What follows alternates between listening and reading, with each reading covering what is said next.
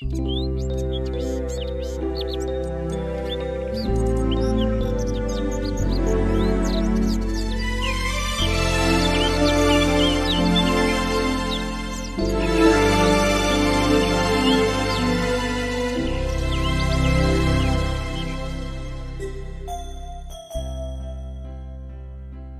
人们在享受鱼肉的美味时，都忽略了这个问题：这些动物是如何到您的盘中的？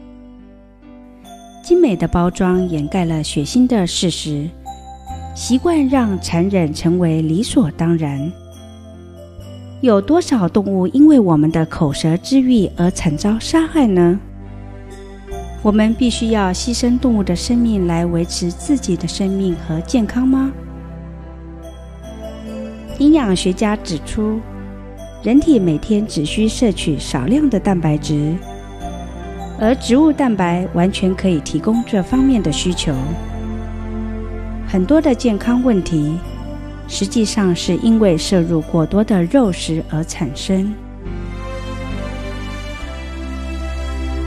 在人们由于健康原因而成为素食者的同时，越来越多的人加入到吃素救地球的行列。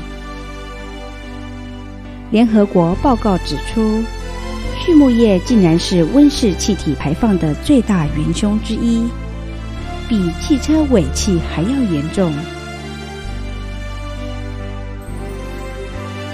家畜每天的排泄物产生大量的甲烷和氧化亚氮。对全球暖化的杀伤力分别是二氧化碳的七十二和两百九十八倍。很多国家的环保组织目前也都在大力倡导每周吃素一天的周一无肉日活动。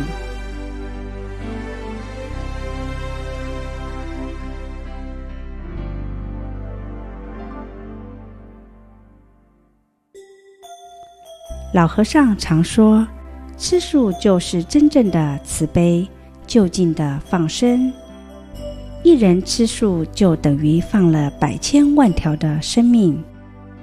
为了长养慈悲心，佛弟子应该要不吃肉，不要把自己的快乐建筑在畜生的痛苦上，不与众生结恶缘。其实使畜生痛苦。”自己也会招来痛苦，因果都是粒粒分明的。